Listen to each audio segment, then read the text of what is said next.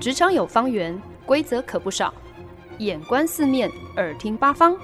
哪来一记变化球？看我接招！那些老外教我的事，，Honey，Easy Talk Easy Work。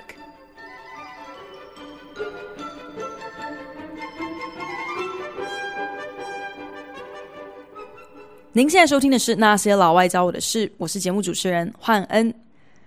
我非常喜欢的一位演而优则写的印度裔的好莱坞女演员 Mindy Kaling，终于在 Netflix 上推出了她睽违许久的全新电视喜剧作品《Never Have I Ever》。这部由 Mindy 发想、制作跟编剧的电视影集，描述的是一位印度裔的美国中学女生，爸爸在自己的一场学校音乐发表会上心脏病骤逝。这场变故给他带来的打击之大，他因此下半身瘫痪了三个月。医生完全检查不出他的肌肉啊、骨骼啊有任何的异状。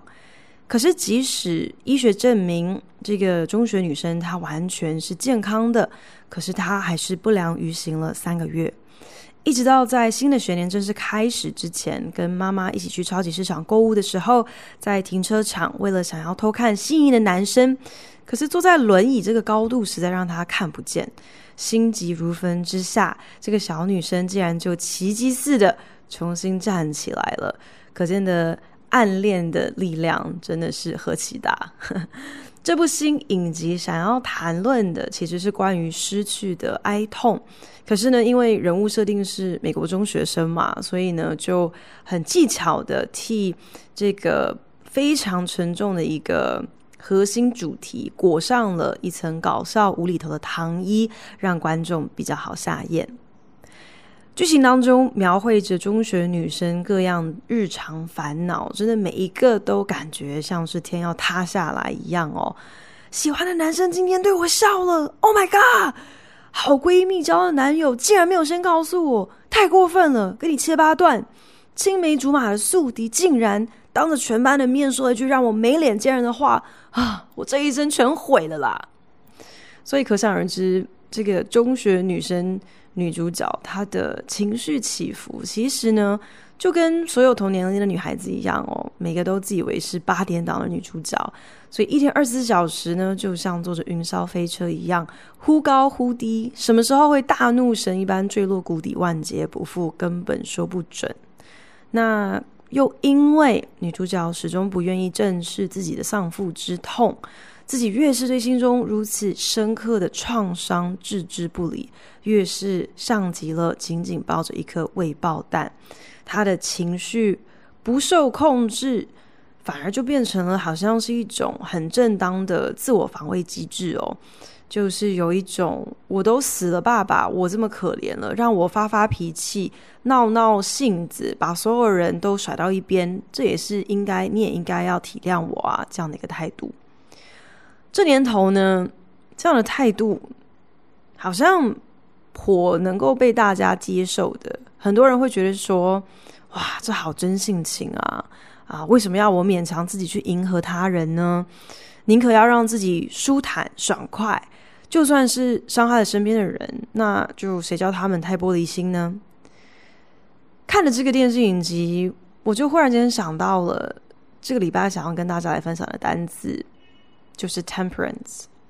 temperance 简单翻译过来呢，就是有克制、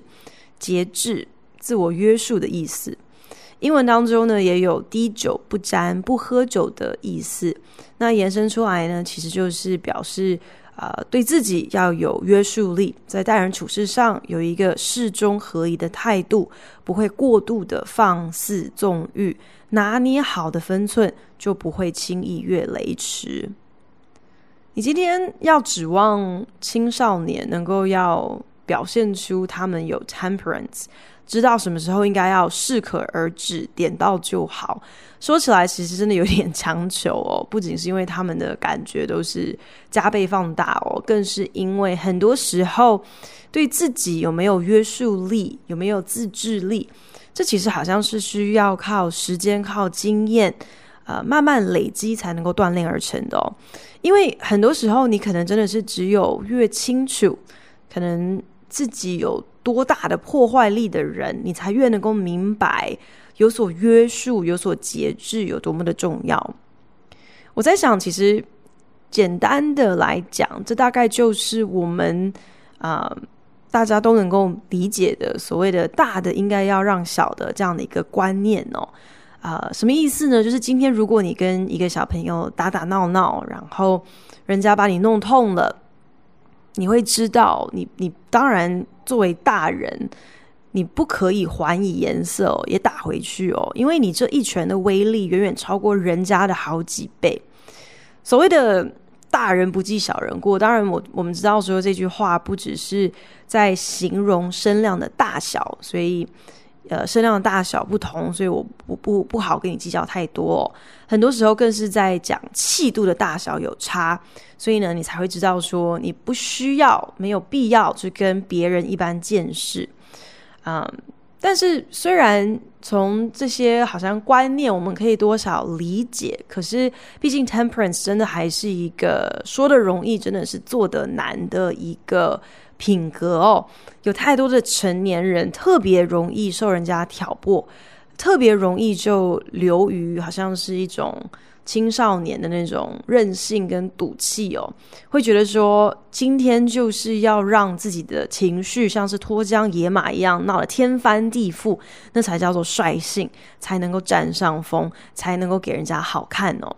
所以呢，今天在节目当中呢，就要来跟大家一起聊一聊关于 temperance 的一二事。那其实 temperance 这样的一个美德，这样的一个观念，可以说是各个宗教都追求的一个很重要的呃品格。不管是基督教啊，还是佛教，还是印度教，都将 temperance 将自我约束，把节制。视为他们的核心价值之一哦，这更是嗯希腊的很多早期的哲学家，像是柏拉图啊、亚里斯多德非常倡导的这个重点美德之一。只不过自我约束这件事情哦，基本上我觉得今天只要是有吃过自助餐的人哦，应该都知道，真的就是说得容易，但是要做起来好难。我还记得我大学的时候啊、因为参加了一个学校活动，所以就光顾了我人生当中的第一个酒吧。那在这边呢，要赶快提醒一下大家哦，就是喝酒过量有碍身体健康，喝酒不开车，开车不喝酒哦。所以如果你未成年的话，请勿饮酒。那个时候呢，啊、有一位带队的指导老师就啊、告诉当时其实现场我们的团员里头有很多都是啊、第一次喝酒的大学生。那那个指导老师就。啊、呃，晓以大意说啊，人呐、一定要喝醉一场啊，只有这样子，你才会知道自己的这个酒量的底线在哪里。那个时候似懂非懂嘛，就反正把指导老师说的话都当做人生路上的明灯，有一种哇，既然指导老师都已经开示了，等于是给了呃一个一个 OK 的。呃，打开了绿灯，你想要喝多少就喝多少哦，所以啊、好像就没有不乖乖照办的道理。可是其实现在回头想一想哦，特别是在没有任何酒精作祟的情况之下，仔细的回想了他当时的那句话。就会发现说，真的是完全一点逻辑都没有哦。因为言下之意，就好像是今天在告诉大家说，你今天去吃自助餐的时候呢，你如果不把自己撑到死，你不会知道你的食量到底有多大；或者是如果你今天你在没有倾家荡产之前，你不会知道你自己的存款到底有多少，是一样的荒谬，一样的根本没有任何的道理可言哦。有所节制，能不能够自我约束的必要条件，并不是你是不是已经先探到底了，并不是好像非要踩过线之后，你才会好像恍然大悟说：“哦，OK，原来这里有一条线在那里，不可以，不可以呃踩它。”我最近啊，就是有一点因缘际会吧，刚好脸书上有一些朋友在讨论，所以就有注意到了，好像台湾接二连三都出现了不少的新闻，都跟公众人物的出言不逊有关哦。从易智言导演在脸书上公开表示，再也不会去大学兼课，他干嘛要替又丑又笨又不用功的学生牺牲自己？嗯，到全国公务人员协会理事长李来希，他毒舌的批评了时代力量立委啊、是如何消费自己的家庭悲剧来谋取权位。啊、一直到啊、呃，过气艺人黄安企图要来谴责，就是说，呃，自己准备要入籍台湾的这个港星黄秋生，去啊、呃、骂他说他这么做是丢黄家的脸，结果反而踢到铁板哦，因为黄秋生就非常厉害的就回他说，我我根本不是黄家的人，因为我本名根本不姓黄。原来黄秋生他是这个香港英国的混血儿哦，所以他姓 Perry 不姓黄。提到这三起新闻事件，是因为我发现这些啊、闹上电视新闻抢下版面的这些纠纷哦，跟社会舆论，其实都是源自。这些公众人物的社群媒体，耶，就是这些公众人物是在自己的脸书页面上，呃，发表了一些想法。或许我们会对于这样的一个现象，好像会觉得见怪不怪了。反正现在每一个人都有自己的一个肥皂箱啊，在自己的社群平台页面上，想要说什么就说什么，这有什么不可以的？你如果不爽，你不喜欢，你就不要看呢。可是我觉得。可能正因为大家开始普遍接受这样子的一个观点，所以今天才会延伸出刚刚提到的这些新闻事件，这些很怪异的现象哦。就好像是在网络跟社群平台的庇应下，即便是在公开场域所发表的言论，现在的人好像也很理所当然的可以以言论自由之名去进行人身攻击，然后觉得也。不把它当一回事哦，会觉得说，今天为了要保障我的自由，所以我因此如果侵犯到了你，这也是理所当然的，因为这是我的自由。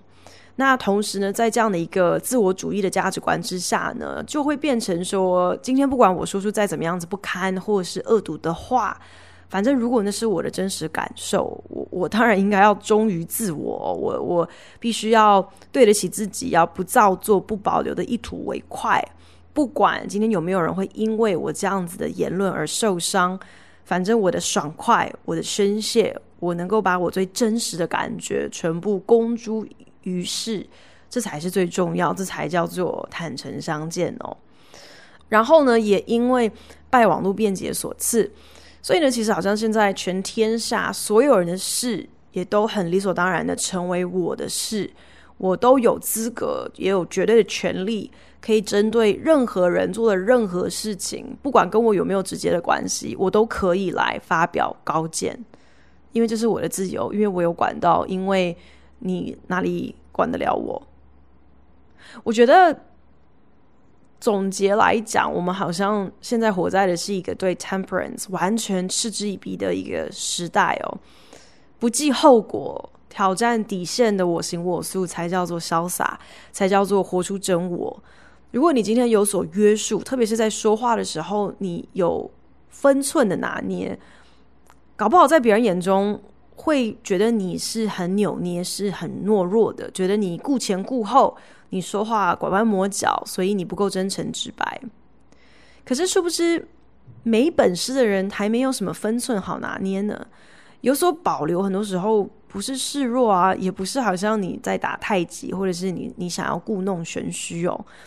而是因为你看得到全局嘛。你知道说，今天在这个情况之下，你应该要出多少的力，你应该要说多重的话。你明白很多事情并不是以自己为中心啊。你说的每一句话，做的每一件事情，是连带会影响到你身边的人跟他们身边的人的。你的感觉固然重要，可是并没有重要到是唯一，没有重要到可以去任意的践踏别人的感觉。我在想，可能 temperance 最难的地方，为什么这是一个这么难以达标的一个美德？可能就是因为。当我们想要要求彼此在这么一个自我中心的时代，要放下自我，要学习去替别人着想，很多时候在现在好像真的是难以想象的。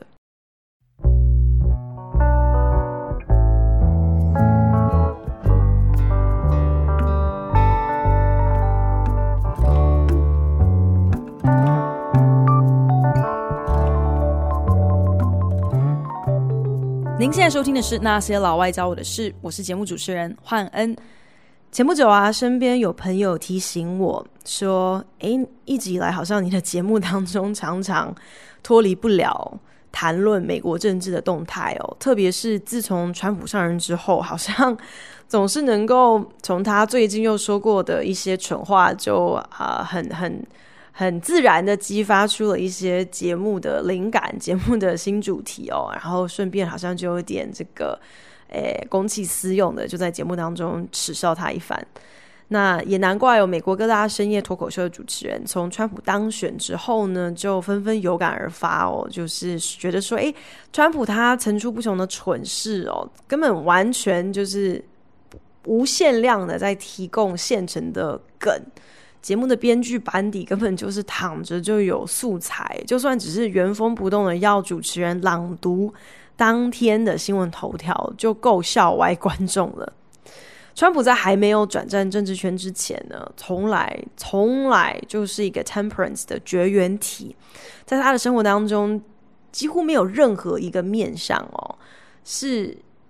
他有。有展现出任何对自己的这个节制跟约束力的，不管是他的饮食习惯，他投资生意的评估表现，或是他物化女性的低俗言论，甚至是他的偷吃咸猪手，真的是没有任何一个层面，他曾经有展现过他有任何的 temperance 可言。川普的纵欲。当然也没有在当选总统之后，并没有因为他身份的转换、他职责的加重而有任何的节制。他的作息跟他的日日常行程、重要行程的优先顺序。根本就是跟过往没有什么太大的差别哦。今天他随时想要去自家高尔夫球俱乐部打个十八洞，他一样是说走就走，也也不管说现在国家发生什么样子的大事需要他坐镇哦，也不在乎他的随扈啊、保安啊，甚至要动用这个呃白宫的车队，使用空军一号把他从华府飞进他。在佛罗里达州的度假旅馆，这总共要花上多少纳税人的钱？跟大家报告一下，目前推估至少已经，他已经散尽了十三亿美金的纳税人的钱，通通都是拿去让他可以打高尔夫球。所以就是因为这样，然后为什么我会知道已经花去了十三多亿哦？就是因为有人啊、买下了。TrumpGolfCount.com，川普打高尔夫球次数的这样的一个网址哦，就是为了要巨细靡遗的记录着川普打从上任之后总计去了他自己的高尔夫球俱乐部多少次？答案是两百四十七次。当然有几次是为了要呃会晤政府。呃的高层啊，或者是接待外宾啊，可是其中至少有一百一十七次有有图有真相哦，证实他是自己有下场去打球的哦。而且呢，最近一次的这个享受打高尔夫球的乐趣，竟然是在三月八号的时候，也就是美国疫情正在全面爆发的时候，他还有这样的一个闲情逸致去打高尔夫球。可是说实在，或许他去打高尔夫球，可能都比他坐镇白宫的疫情指挥记者会来得好，因为他每一场记者会不是完全脱稿演出，就是谎话连篇，到处去误导国民哦。他讲的这些谎话，甚至已经严重危害到国民的人身安全哦。比方说，他直言不讳的说：“哦，我听说有一个什么药啊，可能是一个什么呃治疟疾的某一个成分，或者是一个治什么红斑性狼疮的某种药。”好像拿来治疗新冠状肺炎特别的有效，即使他的呃白宫的医疗专家、医疗团队都已经再三的告诫说，这些药都还没有经由临床实验证实有治愈新冠状病毒的效力。可是呢，川普却仍然在记者会上说。我觉得你就吃啊，你你就吃嘛。我我如果是我的话，我就吃啦。你有什么损失嘛？你就吃嘛。你哪有时间去去等什么临床实验？你就吃吧。那 后来呢？呃，川普竟然又在记者会上表示说：“诶，那个我最近听说紫外线跟漂白剂哦，可以很有效的杀死，就是在这个物体表面残留的呃病毒哦。那诶，为什么我们不研究一下，可以怎么样子把紫外线跟漂白剂注入人体呢？”他讲完这个谬论之后的当周，就有非常多州的毒物管制中心的专线都被打爆。啊、因为忽然之间呢，使用家用清洁剂而中毒需要送医急救的案例就即刻飙升。只是在川普的总统任期之内哦，一股还有一股敌。所谓的深不见底，我觉得真的就是在形容他的尺度无极限，他的脸皮真的是没有太薄，只有更薄。最近呢，有一场白宫记者会啊、然后就有一位美国主要电视新闻频道 CBS 的华裔记者提问，问川普说：“美国至少到目前为止啊、因为新冠状肺炎的死亡人数跟确诊人数仍然持续的增加哦，那为什么在这样的一个情况之下，川普还要如此的偏执去跟他国比较，一直在炫耀说美国的检测量是怎么样子？”算已经是世界第一，结果川普就回他说：“或许你这个问题你应该要去问一下 China，你应该要去问一下中国。”然后就马上就打发掉这个记者去点名要 CNN 的记者提问。可是呢，这位 CBS 记者先是错愕困惑，但是马上就回过神来，就追问说：“总统先生，你为什么？”是特别对我说要我去问中国，这言下之意当然就是有一点点公开的要来质问总统是不是有一点种族歧视的嫌疑哦。那川普可能没有料到说这个哪里来的这么大胆的女记者竟然敢回嘴，所以川普就胡言乱语的说：“我不是针对你，我是针对任何问这种阴险问题的人哦。”然后马上再一次的又要打发掉这个 CBS 记者，就要去点别家媒体提问。可是刚才被他点到的 CNN 记者已经等在一边啦，然后马上跳出来说：“那个总统先生，您刚刚有点到我要我提问哦，那我有两个问题要问您。”可是却马上被川普打断哦，就直接跟 CNN 的记者说：“我没有点到你，我没我没有。好，可能我刚刚点到你，可是我点到你的时候，你没有问问题。”所以现在换人，然后 CNN 记者就试图要跟川普理论，就说我有问题啊，我只是刚才要让我的呃记者同仁可以把他的问题问完而已，我并没有，并不是啊没有问题要问。可是，在他还企图想要解释的时候，川普呢就忽然之间对着麦克风就说：“好的。”谢谢大家出席今天的记者会，到此为止，然后就头也不回的走掉了。如果听众朋友听完这一集节目之后还不是很确定 temperance 到底是什么意思，我觉得其实一个最好的反例就是当一个人没有任何 temperance 可言，到底是什么模样？如果你想要知道的话，真的找个时间去收看一下川普的记者会。你就知道了。其实说到 temperance 啊，关于自我约束啊，关于克制这件事情，近期除了公众人物各种情商不及格的争议新闻可以拿来当做案例之外，另外一个最切题的新闻时事，无非呢就是警方的执法过当啊。Temperance 其实在这个呃案例上也可以拿来形容，就是警方不懂得如何来约束自己的公权力，来呃谨慎的使用他们的呃权力哦。疫情仍然全球蔓延的此时，警方执法过当的新闻却仍然在香港还有美国频传。警察在执法的过程当中拥有一定程度的 temperance，其实这根本。可以说是大众对他们最基本的一个期待嘛。毕竟警察跟平民老百姓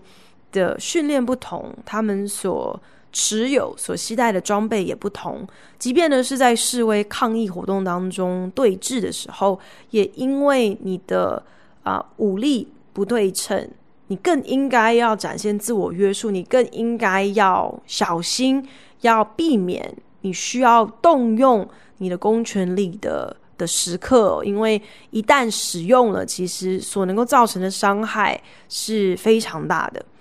当新冠状肺炎在美国各大重点城市蔓延的时候，接二连三就传出了非裔美国人被莫名枪杀的新闻事件。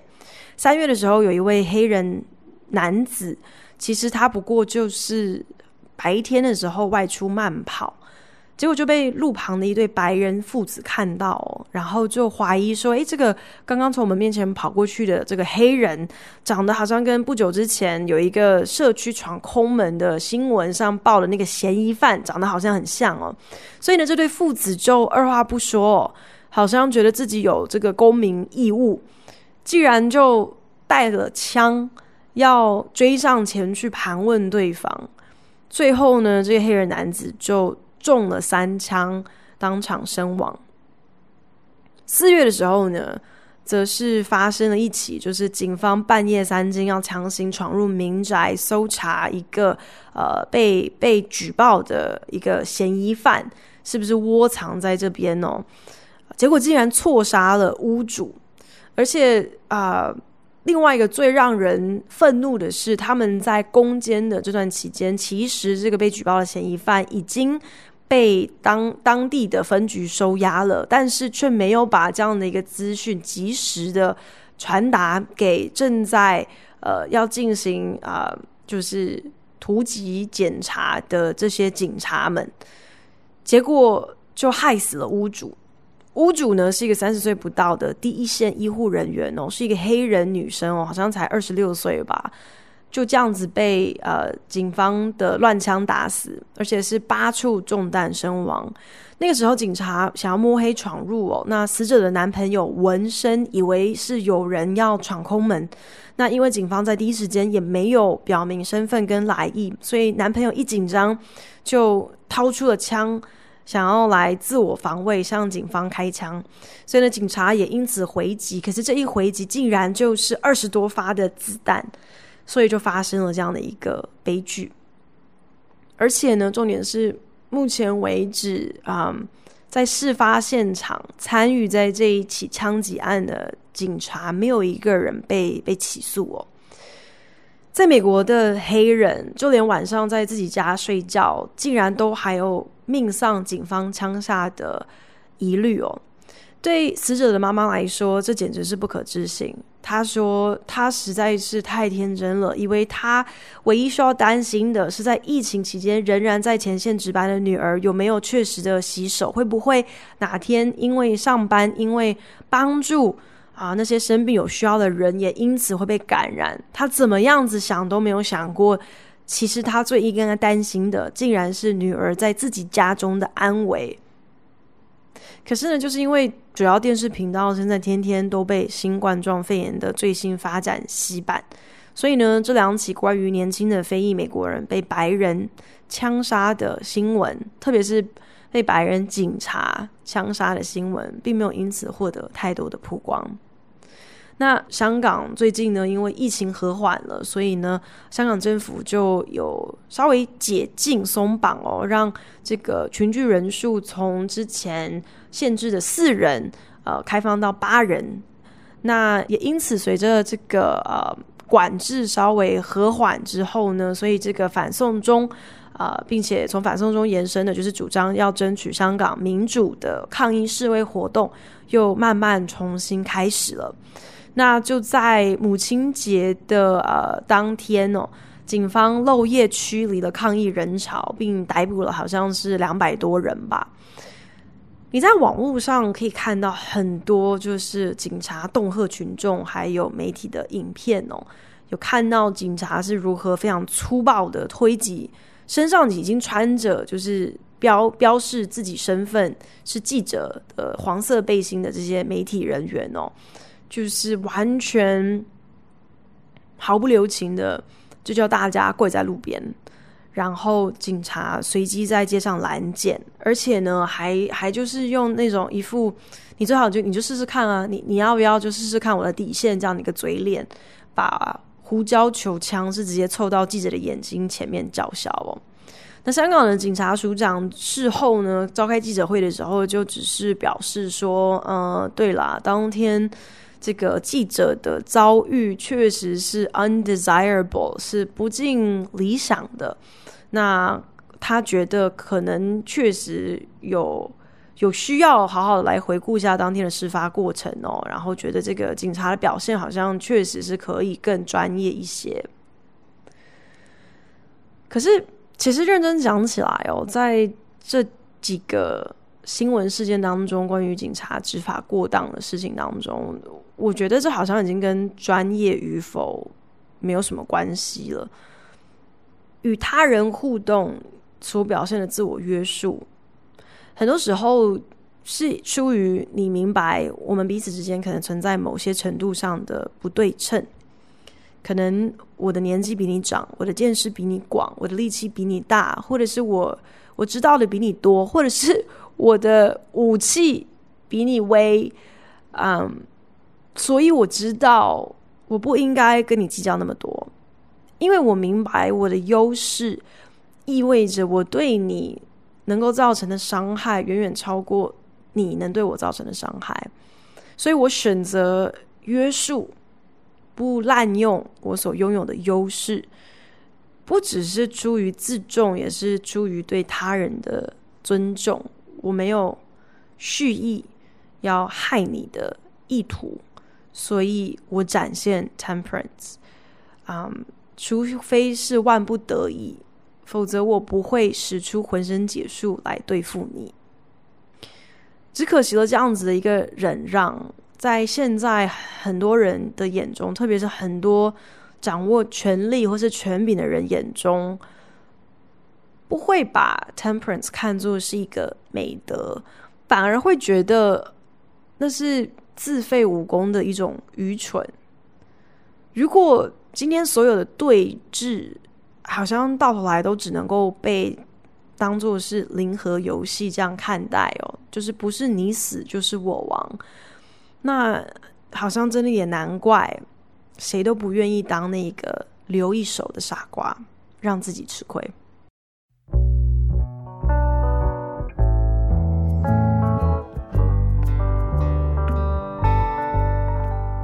本节目由好家庭联盟网、台北 Bravo FM 九一点三、台中古典音乐台 FM 九七点七制作播出。今天在节目当中跟大家分享的单字是 temperance，也就是有自我约束、有节制、克制的意思。在节目当中提到了一些公众人物的失言风波，然后讲到了一些警方频频执法过。过当啊、的新闻哦，其实就是有一点感慨，好像那些最需要展现 temperance 的人，反而最不把这个美德、这个品格当做一回事。那当然，对我们大部分人来讲，我们不过就是一般老百姓嘛。我们不是什么公众人物，我们不太会招致媒体的关注。我们当然也没有什么公权力可言哦，好像并不会因为我们欠缺一些自我约束力啊、就就滥用一些我们呃比别人多的这些权利，然后就一不小心变成公害哦。可是其实呢，这并不代表说我们在生活上跟在职场上就不需要来锻炼 temperance，就没有表现 temperance 的的场合哦。前不久就跟一位同事闲聊，然后他很无奈的就提到了近期呢，他跟他手下的一个喽啰被委派了一个烂差事。原来呢是有一个客户他突发奇想，想要做一个案子。那这个案子其实本来应该就是媒体部门的同仁要出最大力，可是呢因为种种因素，媒体的同事就很理所当然的把这件事情就推到了同事这个的喽啰的头上。那后来呢，客户又有一堆莫名其妙的要求，好像也就这样很顺理成章的就啊、扔给了这个喽啰。同事就万叹啊，这个喽啰就是人太好了。今天如果啊、是他是我同事被被这样子逼迫跟要求哦，他一定坚决会说不哦，直接就是挡下来拒绝。我就跟他讲说，那既然人家是你的喽啰，那你做主管的要罩得住自己人呐、啊，特别是如果他的个性又这么好。啊这么容易就可能被别人、被被客户、被同事一起骑到头上来，那就更需要你去插手嘛，更需要你去把这些不合理的工作分配都挡下来。同事就叹了一口气，就说：“唉，他也很为难呢、因为一直就是想要能够让喽啰多一些独当一面的机会，所以如果今天什么事情都是他插手介入的话。”他就很担心，喽啰会觉得是不是这个主管管太多、管太宽了，反而抢去了让他有所发挥的机会。如果今天你扮演任何一个手握权力的角色，不管是在家中或者是在工作上，不管你是老师或者是呃家长或者是主管，其实培养 temperance 至于你都是有绝对的必要性。嗯，我们常常。我觉得都太过小看了自己的一言一行，可能对身边的人带来什么样子的一个影响。特别是当你身处相对高阶的位置的时候，什么叫做高阶的位置？其实这些高阶的位置可能是来自你的头衔，可是同时也可能是来自于你在别人心目中的地位啊。重点就是，如果你在对方的眼中是占有一定的分量的话。不管今天是啊、出于正式的从属关系，还是私底下人家对你的敬重，你说的话，你做的事，之于对方就是有一定程度的权柄的，所以因此你就更应该要谨言慎行啊。像是其实我这位同事，我觉得他就非常的体贴喽啰的感受。自己也要去评估，说什么样子的情况之下，他应该要介入，又应该要如何介入，才不会让喽啰觉得啊，你是不信任我，或者是你不觉得我可以把这件事情处理好，或者是你是想要好像来来控制我一样。今天作为主管，当喽啰状况外的时候。你有很多的选择嘛，你当然可以把他骂到臭头，可是这其实除了让你自己爽，让人家难堪之外，你还有任何具体的成效吗？所以选择 temperance，选择克制自己的怒气，很多时候其实不只是顾念到喽啰的感觉哦，这样子的退一步，很多时候反而是对于整个团队、整个案情才是最有帮助的选择。这样的一个态度，其实也适用于很废的主管啊，或者是很糟的猪队友啊，啊、怎么样子去嗯 temper，去调节自己的情绪，是为了顾全大局。我觉得这样子，很多时候，即便你是忍气吞声，但是这样的忍气吞声，才是有一点点价值、有一点点意义的吧。Temperance 更是啊。跟客户周旋的重要门道哦。我前几天跟客户开会的时候，我们一个小时的会议真的只能够用一片混乱来形容，因为呢，客户的提问真的毫无章法可言，然后一而再再而三的，就是凸显出客户完全就搞不清楚状况，所以我们准备的简报就一直被卡在同一个地方，进退两难，没有办法继续的跟客户来分享我们预备好的内容。啊、因为客户就是一直问一些根本不是问题的问题，但是又听不懂我们提供的回应，所以我们私底下就一边在跟客户视讯拆招的时候，一边在另外一个视窗开启了一个这个呃私讯聊天室哦，大家就一起在上面大发牢骚，说现在到底是什么个情况？我们现在到底在讲什么？然后。客户到底是何德何能？为什么到现在竟然都还有工作？这个公司怎么没有没有意识到说这这些客户根本就不靠谱，根本就 是这个呃滥竽充数哦，完全听不懂人话不说，根本就也没有在做他们应该做的事情。整个会议的讨论过程荒腔走板到我有同事不得不暂时关掉他的摄影机耶。因为我有这样子，才不会被别人看到自己整个就已经被客户的无知逗到笑到掉眼泪耶，所以真的是在一阵哭笑不得当中，还必须要极力的克制哦，不只是要克制自己不要笑出声来，也要克制不能够说溜嘴当面骂客户，你怎么这么笨？这有这么难吗？你为什么听不懂？然后，而且重点是你的态度还不能够是。颐指气使，或者是骄傲的在说教。所以啊，这整个过程真的是要展现非常过人的 temperance，要把客户的问题当问题，要努力简化再简化你给的解释啊。而且简化在简化的过程当中，还不能够让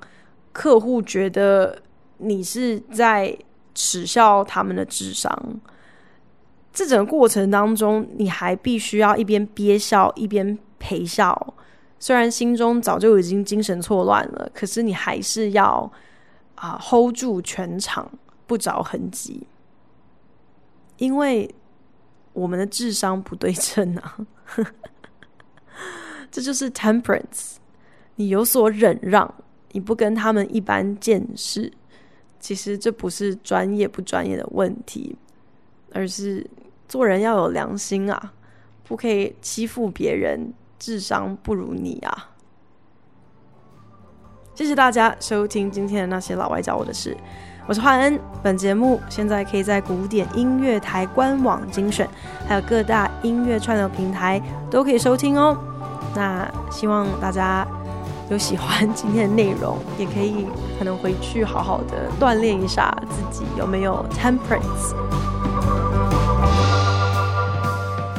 感谢您的收听，希望您听完这一集有一些收获。如果有任何建议，或是听完有什么样子的心得，都希望你可以在 Facebook 上搜寻那些老外教我的事，来跟我分享哦。如果您是用 Apple Podcast 听这一集的话，请帮我评分五颗星或留言。如果您是用 Castbox、Spotify 等 APP 平台收听，也请你帮我分享给您的朋友。那我们就下一集再见喽，拜。